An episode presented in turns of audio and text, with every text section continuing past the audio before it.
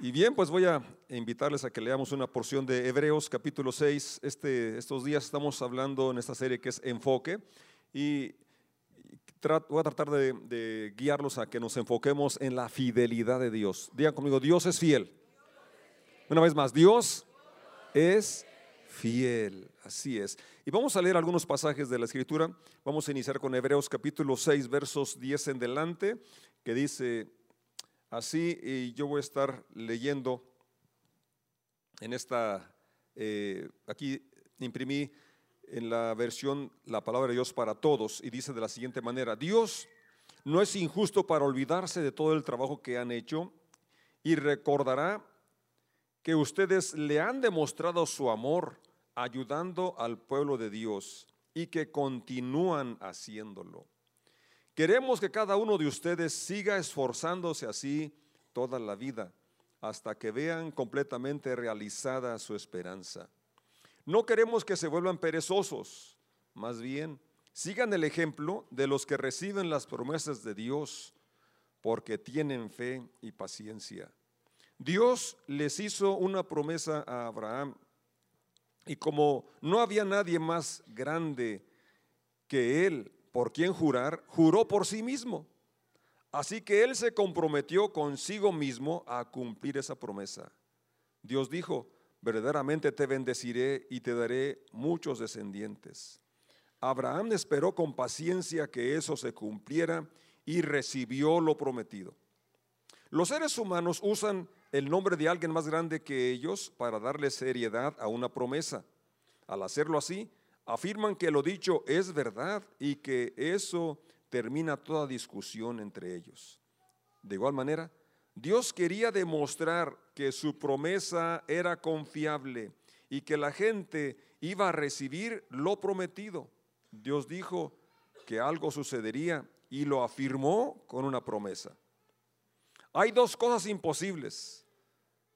Una es que Dios mienta y otra que no cumpla lo que promete. Estas dos cosas nos dan confianza a los que tenemos refugio en Él. Nos fortalecen para continuar en la esperanza de que Dios nos da. Tenemos esa esperanza tan fuerte y segura como un ancla que sostiene el alma. Nuestra esperanza llega más allá de la cortina del lugar santísimo del cielo. Jesús ya entró allí y abrió un camino para nosotros, convirtiéndose para siempre en sumo sacerdote tal como fue Melquisedec. Oremos, gracias Padre por esta lectura de tu palabra y gracias por tu presencia. Y confesamos que estamos aquí a tus pies sentados para escucharte como una tierra fértil dispuesta para recibir tu palabra. En el nombre de Jesús damos gracias. Amén, amén. Este relato de Hebreos nos habla de, de la fidelidad de Dios e inicia diciendo de cómo Dios no es injusto, que Él está al tanto de todo lo que tú has realizado, de lo que estás realizando, eh, motivado por el amor que le tenemos a Él, pero expresado al servir a las personas. Porque como ya lo conocemos, Dios no necesita de nosotros. ¿Ya estaban conscientes de eso? Dios no necesita de nosotros, nosotros necesitamos de Él. Y hay mucha gente que necesita conocer a Dios y que no lo va a conocer sino hasta que vea el amor de Dios en una forma práctica a través de sus hijos, a través de su iglesia. Y por eso aquí el escritor a Hebreos menciona, porque quizás a veces te desalientas, te has desalentado por alguna tarea que has realizado sirviendo a la iglesia, sirviendo a las personas, y como no hubo ningún reconocimiento, como nadie se acordó de ti, como nadie te, puso en el cuadro de honor, dices, pues ¿para qué hago esto? No tiene caso, no tiene sentido. Pues ha habido así muchas situaciones, ¿verdad? Que aparentemente se pasa inadvertido lo que hacemos, pero por eso dice aquí, Dios no es injusto, yo puedo ser injusto, yo, yo puedo ser eh, parcial o puedo no mirar, pero Dios sí lo ve y Él no es injusto.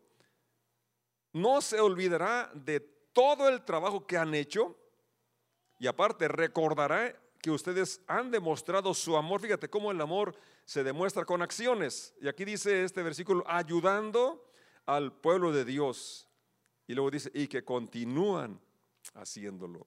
Y luego el verso 11 de Hebreos 6 dice, queremos que cada uno de ustedes siga esforzándose así toda la vida. Es el deseo expresado de Dios como nuestro Padre, que no tengamos eh, un impulso, ¿verdad?, de nuevo año, un impulso por nuevo inicio de curso, un, inicio por X o por Y, porque a veces así, así somos, ¿verdad? Cuando empezamos un curso, cuando empezamos eh, alguna situación, eh, el año nuevo con propósitos nuevos y empezamos, pero luego como que va decayendo aquel ánimo, aquella pasión, aquel entusiasmo y quizás hasta dejemos la tarea. Y dice la escritura, voy a leerla de nuevo el verso 11, si pueden proyectarlo en la NTV. Y, y dice aquí que deseamos, queremos que cada uno siga esforzándose así toda la vida. Nuestro gran deseo es que sigan, ¿cómo? Sigan amando a los demás mientras tengan vida mientras tengan vida para asegurarse de que lo que esperan se hará realidad. El deseo de Dios es que mientras tengamos vida, eh, sigamos con esa determinación de seguir con ánimo, de seguir eh, con, con, con, pasión, con entrega, el llamado que Dios nos ha dado. Y aquí habla concretamente a hacer acciones, trabajos, tareas para ayudar a otras personas. ¿Sí lo pueden ver? Así es, es lo que dice de una forma muy, muy clara. Han demostrado su amor ayudando al pueblo de Dios. Es decir, acciones que ayudan a tus semejantes y concretamente a la iglesia. Aquí se refiere, obviamente, amamos a la iglesia porque Dios la ama, Jesús la ama, se entregó por ella. Pero también ama a un mundo que no le conoce, porque de tal manera amó Dios al mundo. Así es, refiriéndose a las personas que no lo conocen. Entonces, amamos a la iglesia, pero también amamos a los que no son parte de la iglesia porque Dios espera que sean parte de la iglesia. Así es. Pero eso, lo que nos motiva a amar a la iglesia y amar al mundo es el amor que le tenemos a Dios. Y no hacemos ninguna gracia, sino que es una respuesta, una reacción a que Él nos amó primero. Él nos amó primero. Y como Él nos amó primero, entonces queremos manifestar nuestro amor y gratitud sirviendo a otros, pero no por una temporada, no por una época, sino que dice aquí eh, en esta versión que estoy leyendo, sigan esforzándose así toda la vida. Digan conmigo, me seguiré esforzando así toda la vida. Qué bueno que hoy a pesar del frío eh, están aquí. Qué bueno que muy temprano en la mañana estaba aquí ya personas intercediendo, orando, preparando el lugar. Qué bueno que el frío no nos detiene. Gracias a Dios porque Él nos motiva. Así es.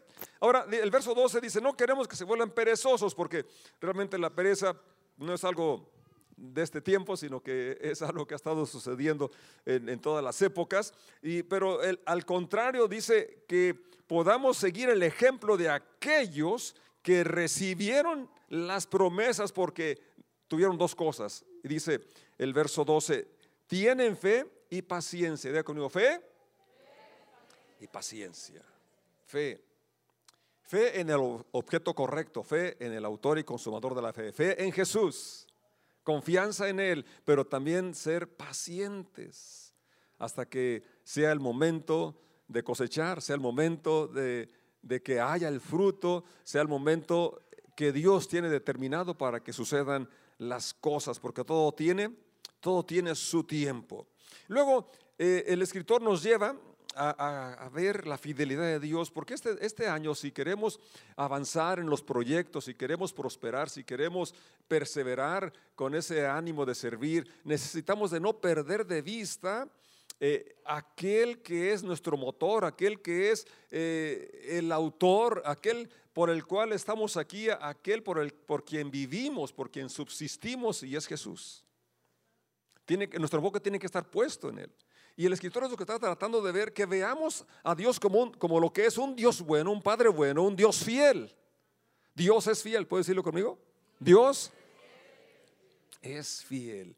Fiel, ¿qué quiere decir? Que, que, que cumple lo que promete. Que no tiene dos pareceres que Él permanece fiel, que lo que Él dice que hará, lo va a realizar en su tiempo, en su forma. Dios va a cumplir cada promesa. Y luego toma el ejemplo de Abraham, como Dios le hizo una promesa a Abraham y que para que seguir los estándares humanos, que hay un juramento, ¿verdad? un contrato para darle eh, formalidad y seriedad que se juraba por alguien mayor que.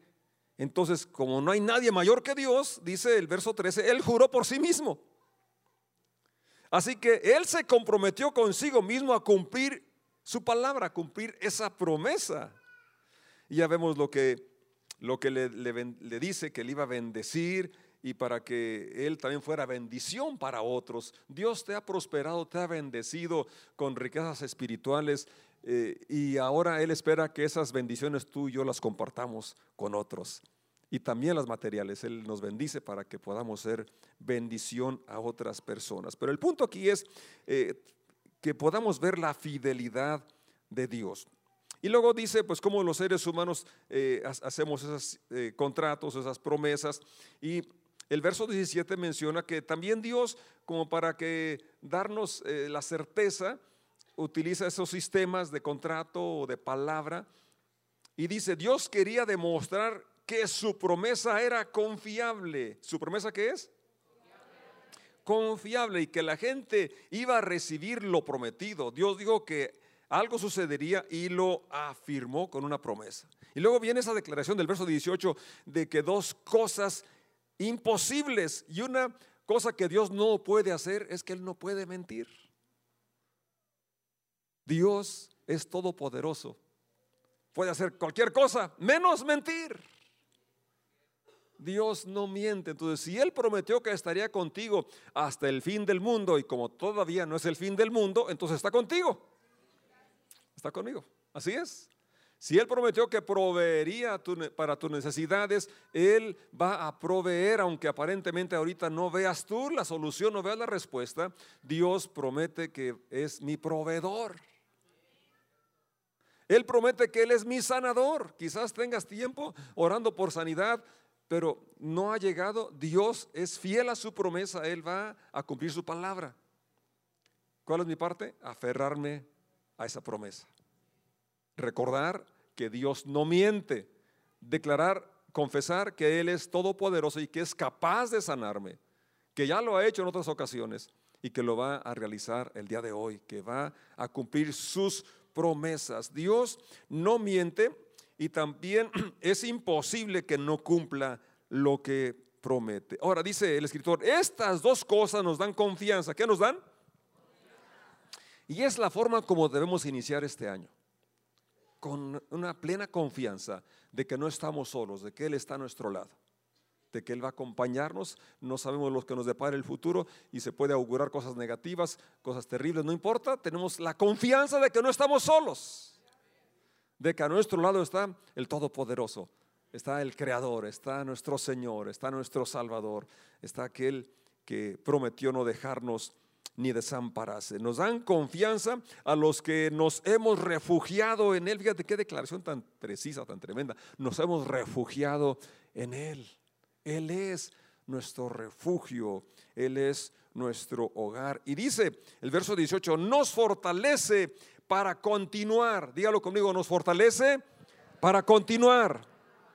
Quizás terminaste el año casi arrastrándote, casi eh, a gatas, así ya casi sin, con un esfuerzo sobrehumano, con el jalón que Dios te dio, o tu cónyuge, no sé quién te, te, ayudó a llegar a la orilla, pero estás aquí y eso es importante. Pero Dios espera que continuemos. Así es. Espera que continuemos. Dice que Él nos fortalece para continuar.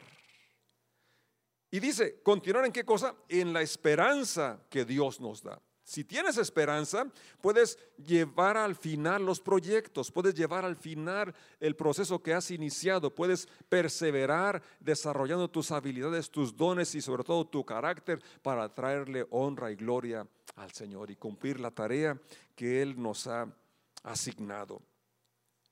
Tenemos esa esperanza, luego sigue, eh, eh, está todos estos versos que he leído de Hebreos está eh, pintando un cuadro que nos da mucho aliento, mucho ánimo. Y ahora en, en el verso 19 dice, tenemos esa esperanza,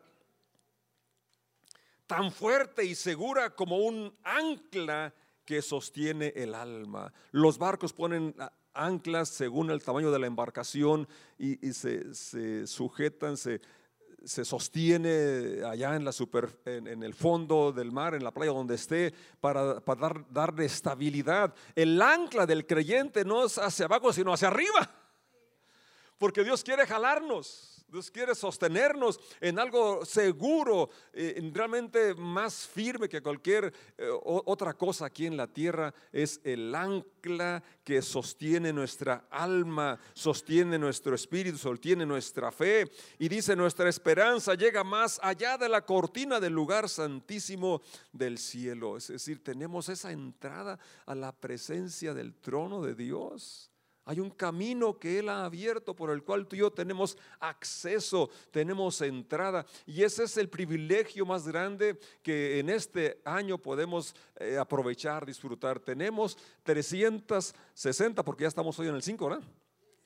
Oportunidades para disfrutar de la presencia de Dios para entrar por ese camino vivo y nuevo que Él abrió a través de su muerte, de su sacrificio en la cruz, para tener esa seguridad en, su presencia como un refugio inamovible, algo realmente que nos da confianza. Tenemos que volver nuestra vinada a Jesús, no perder el enfoque. Quizás las cosas no mejoren en nuestro derredor, quizás siga la delincuencia, quizás sigan... Eh, los crímenes, los asesinatos, las balaceras, como en este año nos han afectado tanto que un miembro de casa de oración murió.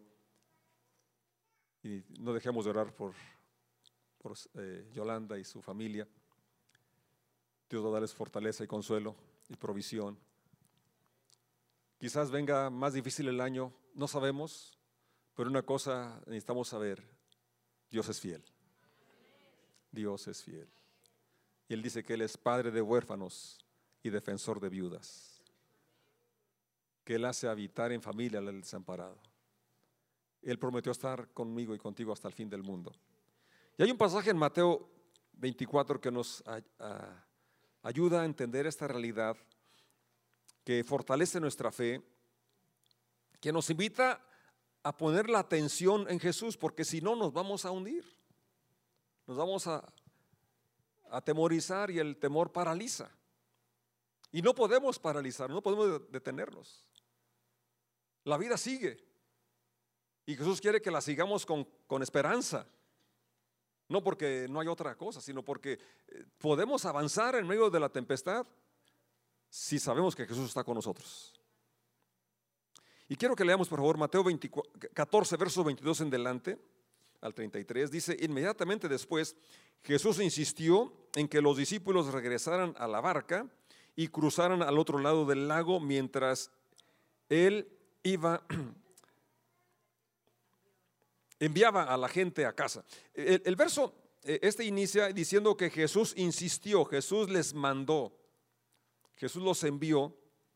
Y eso es interesante, ¿verdad? Que si tenemos vida es porque Dios nos la concede y espera que avancemos. Así es. No que nos refundamos en un búnker allí para evitar eh, las agresiones o los saqueos. No, Él espera que vivamos la vida con fe, con esperanza. Él los envió a los apóstoles, así te envía, nos da este año como una oportunidad de vivir. Sigamos la lectura y dice, después de despedir a la gente, verso 23, subió a las colinas para orar a solas. Mientras estaba allí solo, cayó la noche. Mientras tanto, los discípulos se encontraban en problemas lejos de tierra firme. ¿Cómo estaban los discípulos? ¿Quién pasó problemas el año pasado? Sí, todos pasamos problemas, también yo. Y esto es importante que lo notes, porque a veces nos eh, imaginamos, creemos erróneamente que los discípulos de Jesús no tienen problemas. Y a veces le reclamamos, Señor, ¿por qué permitiste esto? Él dijo, en el mundo tendrán aflicción, pero confíen, yo he vencido al mundo. ¿Sí? Hay una advertencia, pero también hay una promesa.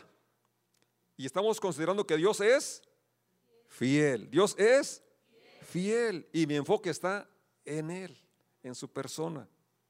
Entonces, dice que los discípulos que estaban atravesando problemas lejos de tierra firme, es el verso 24, ya que se había levantado, ¿qué cosa? Un fuerte viento y lucharon contra grandes olas. Ahora, estas personas que iban en la barca eran pescadores, sabían remar, sabían controlar su embarcación, sabían. Sin embargo, con todo y que sabían, con toda la experiencia que tenían, pasaron problemas. Entonces, aunque tú y yo tengamos experiencias en ciertas cosas, áreas, vamos a enfrentar qué cosa? Problemas. Pero deja de decirte una cosa, los problemas son para solucionarlos, no para evitarlos. Estás aquí para eso, no para eludirlos, sino para solucionarlos. Y Dios nos da la habilidad, la confianza, la esperanza de que sí, en Él hay solución, hay esperanza. Así es, así que no empieces a quejarte del frío o de que se descompuso el coche, de que falló esto, falló el otro. Si no fallaron los coches, ¿qué hacían los mecánicos? ¿Verdad? Si no se te pica la muela, ¿qué va a hacer la dentista? Y si no se acaban los zapatos, ¿qué van a hacer los que fabrican ustedes? Y si estamos todos allá, allá no comemos pan, ¿qué van a hacer los panaderos? Problemas de diversas situaciones, todos enfrentamos. Una vez más, los problemas están para que les des solución. Por eso te pagan. El otro día tengo un trabajador, nada más uno, y me dijo, no, es que es un problema bien grave eso y que es bien difícil. Pues por eso te pago. Pero te contrato, si no, ¿para qué te iba a contratar? Si fueran fáciles o si no tuviera necesidad de que me ayudara algo o que lo hiciera, pues por eso te pago, para que los hagas. Así que en tu trabajo ve con esa mentalidad. Te están pagando para que solucionen los problemas, para que trabajes, para que des rendimiento. Y en esta vida, y como cristianos también, no estamos exentos de los problemas. Van a venir problemas, pero están para que los enfrentemos con fe y confianza de que no estamos solos y de que hay solución. Y que tú tienes la creatividad, tienes la, conexión, la unción de Dios sobre tu vida para darte ideas, darte soluciones. Pero tienes que tener esa mentalidad positiva, de fe, de confianza en que Dios está contigo. Amén. Y esto es lo que sucede con Pedro. Entonces, eh, no va Pedro, sino también los demás allí. Pero bien, sigamos leyendo. Y nos quedamos en el verso 24 y dice el 25. A eso de las 3 de la madrugada, fíjate cuántas horas. Apenas iba a anochecer cuando los envía. ¿Y cuántas horas están ahí? ¿Verdad? En esos problemas, situaciones, porque eso es otro asunto que eh, como estamos en la época de lo instantáneo, ¿verdad? Todo, la, marucha, que no la como, pero dicen que es bien rápida. El café instantáneo tampoco me gusta, me gusta el otro que se cocina. pero todo, ¿verdad? Soluble, todo rápido. Y quisiéramos también, ¿verdad? Que, que la vida cristiana fuera como una varita, varita mágica, ¿no? Que oramos y ya, ¡zas! Pasó, ya me cambió el carácter, Dios, ya dejé de mentir, dejé de maldecir, dejé de pensar cosas malas. No, es un asunto que, tienes que tú trabajar para renovar tu mente, tu corazón, leyendo la palabra de Dios, orando y determinándote a hacer lo que Dios dice que eres. Entonces se prolongó la tormenta, se prolongó, ¿verdad? La espera. Recuérdate que los que reciben las promesas son aquellos que tienen fe y paciencia. Digan conmigo, fe y paciencia. Dios estaba probando a estos pescadores y estaban allí ya a las 3 de la madrugada, dice aquí eh, en, este pasaje que estamos leyendo, verso 25. Jesús se acercó a ellos. ¿Jesús qué? En medio de tus problemas, Él se va a acercar a ti. Si tú no te acercas, Él va a buscarte. Qué fiel es nuestro Dios. Qué grande es el amor de Dios. Qué grande es su misericordia porque para siempre es su misericordia. Se acercó a ellos caminando sobre el agua. Cuando los discípulos lo vieron caminar, dijeron, gracias a Dios, gloria a Dios, por fin el Señor viene. ¿Sí? No, ¿qué sucedió? Se puso peor en la situación. Porque ahora, además del problema que tenían con los elementos naturales, ahora estaban aterrados porque pensaban que era un fantasma. Caray, dice, pues les llovió sobre mojado. A ellos sí que les llovió sobre mojado. Estaban en la tormenta y, un problema tras otro. Entonces, qué, tremendo, ¿no? Cuando en, vez de que veas una solución, parece que viene otro problema todavía peor. Y ahora, además de la situación con, con, el viento y con las olas, ahora hay un fantasma que los está intimidando. Llenos de miedo, clamaron. Ahora, quiero reiterar que no eran personas que estaban eh, novatos ahí en la mar, no, eran personas que, que pasaban noches enteras en la pesca. Pero yo creo que sí existen los fantasmas, yo nunca los he visto. Porque ellos pensaron que era un fantasma, ¿verdad? Gritaron, clamaron, es un fantasma. 27, pero Jesús les habló de inmediato, no tengan miedo. Una palabra que sobresale en la Biblia es esa, no tengas miedo. Que quién sabe este gobierno, qué va a pasar, que, que es un desorden aquí, que es un desorden allá, que la economía así, que acá, que la devaluación, que esto y lo otro. No tengas miedo. Esa es la voz de Jesús, dijo el Señor. Tengan ánimo, en lugar de miedo, tengan qué cosa? Ánimo. Dile a tu vecino, ánimo. A ver, ánimo, ánimo, ánimo, ánimo. Y es una palabra de Jesús, no es una palabra mía, ¿eh? Él está diciéndote, ánimo. Hay que llegar a la orilla. Y apenas estamos iniciando. y fíjate, ¿por qué es que hay que tener ánimo? ¿Qué dice enseguida? Repítelo. Ahora, ese yo estoy aquí te parece muy común, pero era una declaración de cuando Moisés le preguntó, cuando lo envió a liberar a, los hebreos, le dijo, bueno, y si me preguntan, ¿quién, quién, quién eres? Dice, el yo soy te envía. O sea, el, yo soy hablaba del creador, del todopoderoso. O sea, no, porque Él es Jesús, pero usó la expresión del Antiguo Testamento para el creador, para el redentor.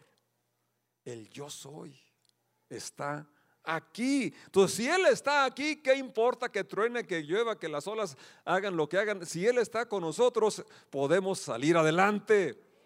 ¿Lo crees? Porque este año puedes enfrentar tormentas. Voy a decir algo que quizás no sería bueno que lo dijera porque estoy profetizando quizás negativamente, pero lo más preciso es que vas a tener tormentas. No sabemos qué enfermedad me pueda llegar. No sabemos qué pase con mis hijos, qué pase con la naturaleza. No sabemos. Pero una cosa sé, el yo soy está conmigo. Y también contigo. ¿Lo sabes? ¿Lo crees?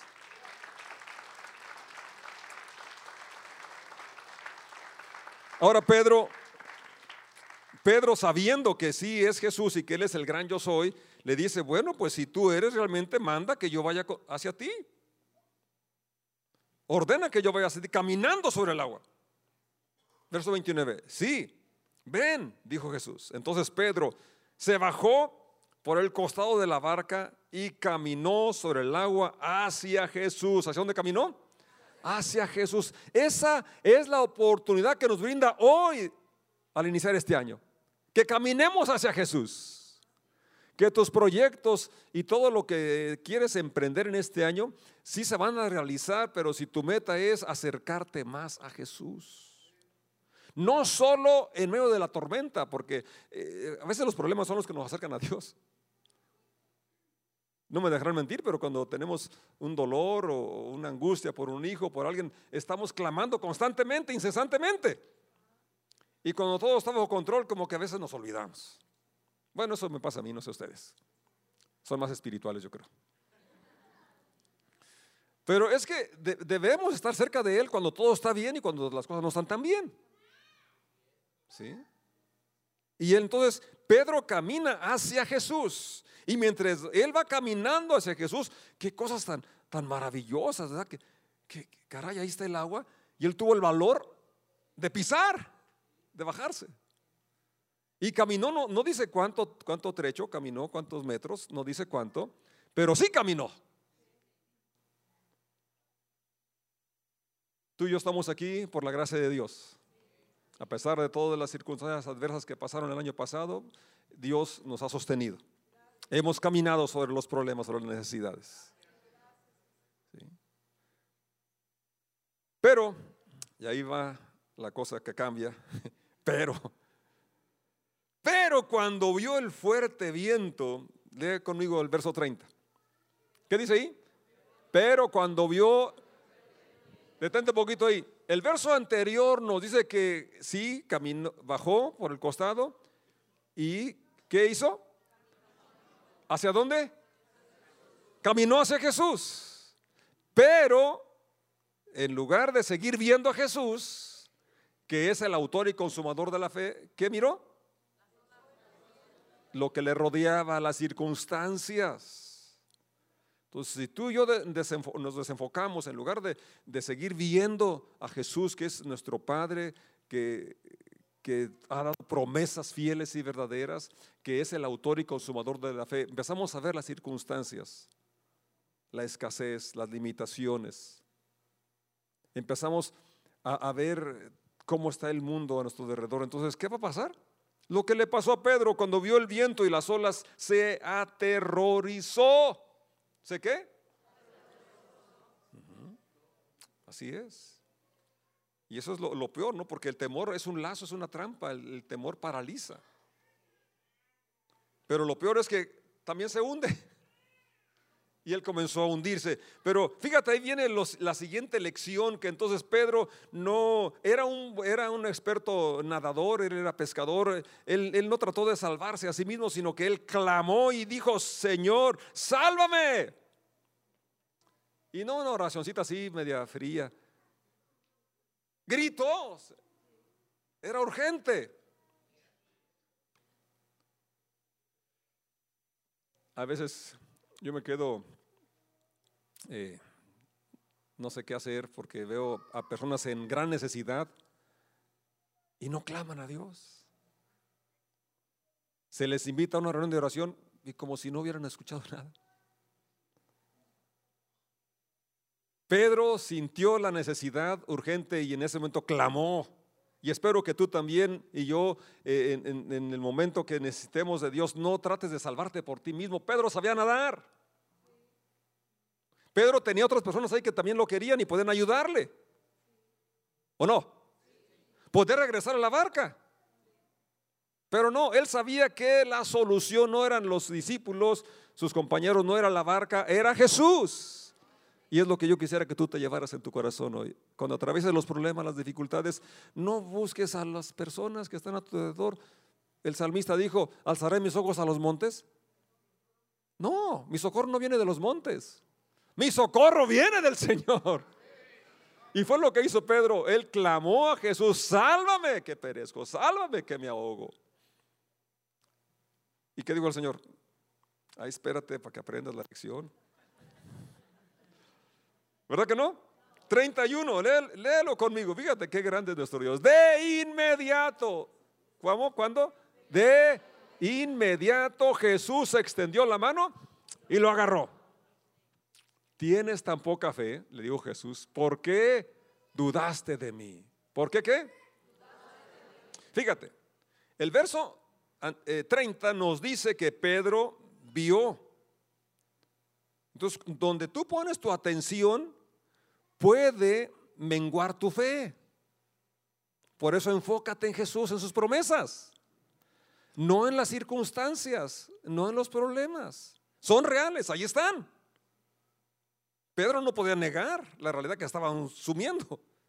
No podía negar la realidad de la tormenta. Estaba Jesús allí, pero aún estaba la tormenta. ¿Eh? ¿O no?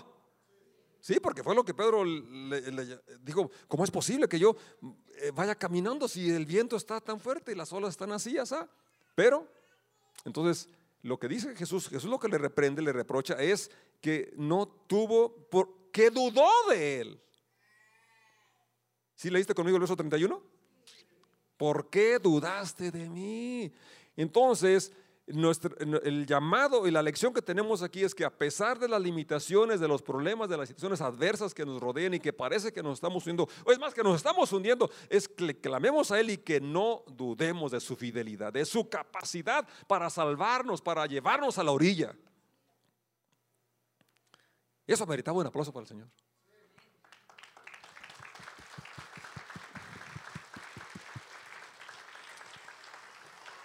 32. Cuando subieron de nuevo a la barca, el viento se detuvo. Jesús está contigo aunque todavía esté el viento, aunque todavía esté la tempestad. Y lo más precioso es que aunque te estés hundiendo, si tú clamas a Él de inmediato, Él te va a sostener, Él te va a levantar. Yo estoy aquí porque Él me ha sostenido, me ha levantado. Solo por eso, por su pura gracia y misericordia. Cada vez que he caído, que he tropezado, Él me ha levantado. Y yo confío en su fidelidad, que Él me va a sostener en todo el trayecto que viene. Qué grande es nuestro Dios. Para terminar, vamos a leer Filipenses 3, donde Pablo está diciendo de cómo en su caminar con Dios eh, él había logrado desarrollar su fe y extender el Evangelio a muchos lugares. Sin embargo, él dice, yo mismo no pretendo que ya lo haya logrado. Es el capítulo 3, verso 13. Pero una cosa hago, es me enfoco, me concentro. Y es lo que también te invito a, que en este año te concentres en la misión que Dios te ha dado. Hace tiempo eh, visité una familia que, este, tiene su taller de, tenis y dice, pastor, nuestro trabajo no es hacer tenis, nuestro trabajo es hacer discípulos. Dice, qué bonita declaración, ojalá que todos así pensáramos, ¿verdad? Mi, trabajo no es construir casas, diseñar casas como arquitecto, sino mi, mi trabajo es extender el reino de Dios. Mi trabajo no es limpiar muelas, dientes sucios, sino es extender el reino de Dios. Mi trabajo no es esto, sino que mi trabajo es ser luz del mundo, porque es lo que dice Jesús que somos. Luz del mundo y sal de la tierra. Entonces Pablo dice, yo me enfoco, yo hago una cosa que en sí eran dos. Y dice, olvido lo que queda atrás. ¿Ya quedó el 19 atrás? ¿Tuviste logros? ¿Tuviste fracasos? ¿Ya quedó atrás? déjalo. Porque es, si no lo dejas, entonces no puedes avanzar. ¿Eh? Y dice Pablo, yo olvido lo que queda atrás y me extiendo a lo que está adelante. Verso 14, por, prosigo al blanco. Fíjate, el blanco, los agricultores tenemos eh, para hacer una raya, primer surco, tenemos que tener un blanco, un objetivo, un punto visible allá a lo lejos, a donde vamos a, tener que trazar eh, la primera línea. Y Jesús dice, el que pone la mano en el arado y voltea para atrás, no es apto para el reino de los cielos. Entonces tenemos que poner la mirada ¿dónde? En el blanco, en el objetivo. Y este es Dios, es Jesús, es nuestro objetivo. No te distraigas, porque si nos distraemos, nos vamos a aterrorizar y nos vamos a hundir. Entonces, el blanco, el, ahora fíjate, qué bonito, al premio de la soberana vocación de Dios en Cristo Jesús. Hay un premio, hay una recompensa. Y eso nos debe de animar, nos debe de alentar, porque entonces hay que tener la vista allá delante, prosigo a la meta, dice la, versión 60, me concentro en esto, dice la NTV, me concentro únicamente en esto. Olvido el pasado y fijo la mirada en lo que tengo por delante. Y así avanzo hasta llegar al final de la carrera para recibir el premio celestial al cual Dios nos llama por medio de Cristo Jesús. Está prohibido estacionarse. ¿Ha llegado a algún lugar usted ahí en la casa que quiere, en la calle quiere estacionarse? Y dice, Noé, no se estacione prohibido como cristiano estacionarse. ¿Tiene éxitos? No se estacione. ¿Tuvo fracasos? Menos, no se estacionen ellos. Vamos a avanzar, vamos a proseguir, porque tenemos un premio, tenemos un blanco, tenemos una meta, y es Jesús y sus promesas y aquellas tareas para las cuales Él nos preparó para que andemos en ellas. Vamos a estar de pie y darle gracias